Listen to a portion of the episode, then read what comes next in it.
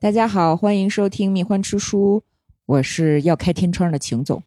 我是负责搬梯子的北冥。这期不聊具体的书，嗯，闲聊两句近况。哎，大家都喜欢摸鱼嘛，我们也一样了。在云南生活特别容易丧失斗志，嗯我们准备利用假期给自己那个放松放松。嗯，呃，我们搬来大理已经一个多月了哦，都一个多月了。 ，How time flies，白驹过隙，乌飞兔走，非常开心，非常开嗯心。每天早上醒来，睁眼就是苍山洱海，嗯、作息也规律了，排便也通畅了。嗯大宝通嘛，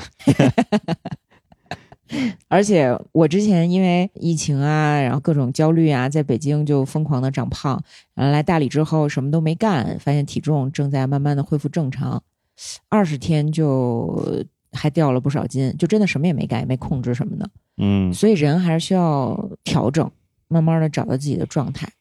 然后现在呢，主要是因为嗯，云南省的这个这个情况又开始发生了一些变化，不然的话，其实还挺建议大家考虑云南作为一个旅游度假的目的地。嗯。嗨，啊我现在天天出门给云打分，你知道吗？苍山云贼拉好看，嗯，你看我这种文盲，我就只能说说贼拉好看， 没有办法出口成章哎你刚刚还什么白驹过隙的？哦， 哎，成语嘛。反正现在这个情况呢，我们也没有办法出去旅行。接下来的一周呢，我们就要在家闭关读书，再加上整理一下新居的东西。嗯，就是我一共有一点五吨的书，现在还没有完全整理好，特别的头疼，整了一个月呢，都还没整理好。是太多了。哎，我们从我想想，咱们从四月开始到现在，正好做节目有半年了。哦，都有半年了。对，呃，除了返场吹大理之外呢，就再次向大家表达一下感谢吧。啊，你想说什么？你又要发表意见？这是我们家的另一个家庭成员李秀丽，对，刚才你家跟的大家猫打了个招呼啊。嗯啊，呃这汇报一下接下来可能要做的节目吧。我前段时间不是把那个《盛世的崩塌》给看了吗？嗯，就是是讲唐代安史之乱政治、文学、民生什么的一本书，写的特别的好。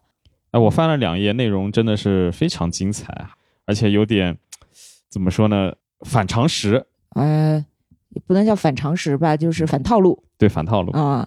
呃，郭靖龙老师是我特别喜欢的一个作者，他就住在大理。哎，这不巧了吗？这是嗯这个进进出出的不得拜街坊。我们接下来可能会邀请郭建龙老师来米欢之书跟大家聊一期他的新书《盛世的崩塌》， 应该是没有什么问题啊。我们说他住在下关这件事儿呢，也不算暴露人家隐私，因为他在其他的公开场合已经自己说过了啊，啊下关也有几万人呢，哪那么好找？啊，那人家要没同意，你也不能说嘛。嗯对吧？哦，对，他在《盛世的崩塌》里面的开篇直接就写的是南诏国和呃唐玄军玄对和唐军玄宗时期的唐军打仗的故事。嗯他特地还去下关的两个唐军的两片墓地考察过。行，反正就是等一等啊，等嗯郭建龙老师来做客。除了这个盛世的崩塌之外呢，我其实接下来吧，想挑战一下更抽象的书。啊，因为你看咱们之前做的书呢，大部分都是这种讲故事的是文学名著，那红对与吧黑这一类，对，哎，就我为什么一开始会想要说多讲故事少讲道理呢？嗯是因为我觉得现在我们的生活环境里面，大家通过讲道理去互相碰撞，甚至党同伐异的事情太多了。可是你说人呢，本身又不是那种绝对的理性动物，咱们的语言局限性是非常大的。对，你很难用有限的语言去表达清楚复杂的情感和特别特别复杂的一些对事件的判断。所以我更希望我们这个节目做到的是什么呢？是建立共识，就是哦，哎，就是 love and peace。之所以会有这样的想法，其实跟我小的时候特别喜欢看《锵锵三人行》有关。嗯因为窦文涛之前曾经在《锵锵三人行》里面讲过一个，也不能说故事吧，一个事儿。当时有一件非常著名的刑事案件，就是一个复旦的同学吧，一个男生投毒把他的室友给杀了。哦，他是一个从小非常聪明的学霸，穷苦人家出身，就爸爸含辛茹苦的把他拉扯大，考上了名校。他杀了人之后呢，不就关在看守所了吗？嗯，等待这个判决。有记者就去采访他，这个记者就是说他在采访这个孩子的时候，他发现这个孩子呢，眼睛是木讷的，对，没有表情，而且你也不觉得他有什么悔恨，甚至没有害怕。这个记者就心里挺堵得慌，挺难受的，但是也没办法，就觉得这是真的是一个悲剧嘛，是吧？几个家庭就因为这件事儿就崩塌了，就因为一句很小的口角。过了一段时间呢，这个记者又去采访这个男孩子，嗯他发现这个男孩儿会哭了，他就说：“哇，怎么在看守所这样的一个地方，会让一个孩子发生这么大的变化？是是因为什么？是因为这回真的知道害怕了吗？是是真的怎么想明白了吗？然后他才知道说，这个孩子呢，他从小到大虽然很会读书，但是他不读文学，就纯粹的做题家嘛。他没有这个机会。嗯他从小到大读过的唯一一本小说是《钢铁是怎样炼成的》，那是老师要求的。嗨，而这个孩子在看守所里呢，他第一次有时间、有机会去阅读了一些文学作品，很神奇的，他就会哭了。哦，不是说钢铁是不好的书，而是说它不足够让这个孩子去去理解这个复杂的社会，去和周围和自己不同的人共情，而且他又背负着太多父母的期待。感觉异化的很厉害了。对，嗯，但是你也可以说，他还处在一个怎么说呢？一个前道德的状态，就是他还是懵懵懂懂、不分善恶的。因为人的生命是有限的，人的经历，你所混的圈子都是非常的有局限的。当你从来没有经历过，从来没有去共情过不同的人、不同的事儿的时候，光跟你说道理，你是不明白的。如果不去通过这些伟大的故事去理解和生活经历完全不同的个体的话，其实我们也很有可能变成一个麻木不仁的、残忍的个体。你看看你周围，其实这种人挺多的。是，所以我扯这么多呢，其实 是为了王婆卖瓜，主要就是为了告诉大家，有的时候呢，讲道理不如讲故事有用，因为人他这个人的心灵就是这样的。我们因为一个抽象的概念没完没了的吵架，大家越吵越觉得自己特别的牛，特别的聪明，对方是傻逼，那样不会有建设性的结果的。不如我们多从怎么多说呢看些闲杂书啊，嗯哎，对，哎，就是丰富自己的体验，让自己的触觉变得更敏感对，嗯如果多在链接下下单，还能养活我们。啊， 这是另外一回事儿。嗯，这个广告太硬了，太硬了。嗯，但是呢，光讲故事我也不满足，因为我自己平时还挺喜欢看一些哲学类的或者政治学类的书，所以接下来的节目里面呢，我可能也会壮着胆子挑战一下比较抽象的那些概念的书。啊哈，比如说，接下来我可能会跟大家分享一本书，叫《我们与恶的距离》。嗯，嗯，一顿饭不吃不就饿了吗？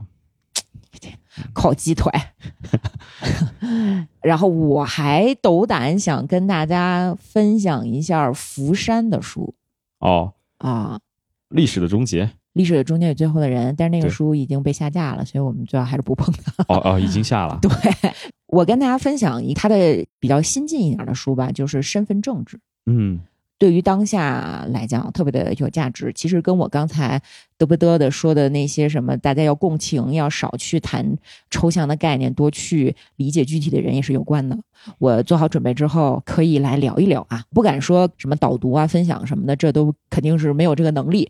但是咱们可以一起聊一聊，读一读。好，嗯，那其实我也可以做一下预告了，哎，但应该不是近期的，嗯，可能将来某一两期会跟大家聊这个内容。一个就是 BBC，其实去年有一个非常不错的纪录片《绿色星球》，特好然看后。有那个摄像技术真的是特别赞，内容也好，对。然后它的那个中文版就是图书的对中文版，对，就这个纪录片它的同名的一个书，呃，中文版像我已经翻完了，然啊后也已经对给了出版公司，就是不知道什么时候出来。出来以后呢，可以跟大家聊一聊，对吧？哎，那特有意思啊！北明因为翻译这个书，现在都有点魔怔 了。我们在云南不是植物的种类非常丰富吗？嗯，我们俩出去遛弯儿，随便看见一个什么植物，它就开始发散，就把那个书里的各种特有趣的内容给我啵啵啵的讲，哎，这真呃的确特实别很有意意思对啊。，大家可能想象不到，植物还会数数。对植对物对对对其实从这个角度来讲，它是有记忆力的，特别是有趣。对植物和我们想象的静态的、不太有情感的这种，不是民科的那种有情感啊，啊，但是确实在某种程度上，他们已经演化出了有点类似于咱人类沟通、交流、情感这种东西的他们的机制，是特像那个谁那个什么恩特哦，啊，《指环王》里那个 指环王恩特特树人啊恩特恩特婆，对。恩特婆，然后还有一个嗯，是泽拉兹林的科幻小说哎。咱听友里有没有喜欢看科幻的、喜欢看幻想文学的啊 啊？一定知道泽拉兹尼嘛，是吧？对，泽拉兹尼这老哥还是很厉害。 嗯这老哥呢是属于拿奖拿到，哎呀，我这奖怎么又来了？啊， 就是烦死了， 对，烦死了，就烦死了。就非常厉害的一个人。他科幻、奇幻他都写，我给他翻了一个是短篇小说集，嗯其实回头跟大家聊一聊，非常酷。然后他的文章就怎么说呢？我们今天好像总是要把科幻、奇幻分得特别清楚。嗯泽拉兹尼他既写科幻又写奇幻，而且两方面都建树奇高。像他那个代表作《光明王》，嗯完全是以一个描写印度教和佛教争端的这种口吻，讲的是一个非常遥远的未来，嗯，在另一颗行星上面，主角如何反抗高压的那种嗯天龙人的统治。这个咱单拿一期吧，是不是啊？这 这是光明王嘛？对，对，反正呢，这个以后也可以跟大家聊一聊。你什么时候交稿啊？啊半年后交稿吧。啊，半年后交稿是吧？对，然后再出书，可能再拖个半年，可能一年后吧。行，行反正咱节目至少做三年嘛， 啊，行行行，能不能坚持到三年呀？嗯，嗯，嗨，看着吧，看看情况吧，走一步算一步走一啊步。算一步吧。嗯，哼行，那反正今天的这个摸鱼天窗就先到这儿吧，祝大家假期愉快，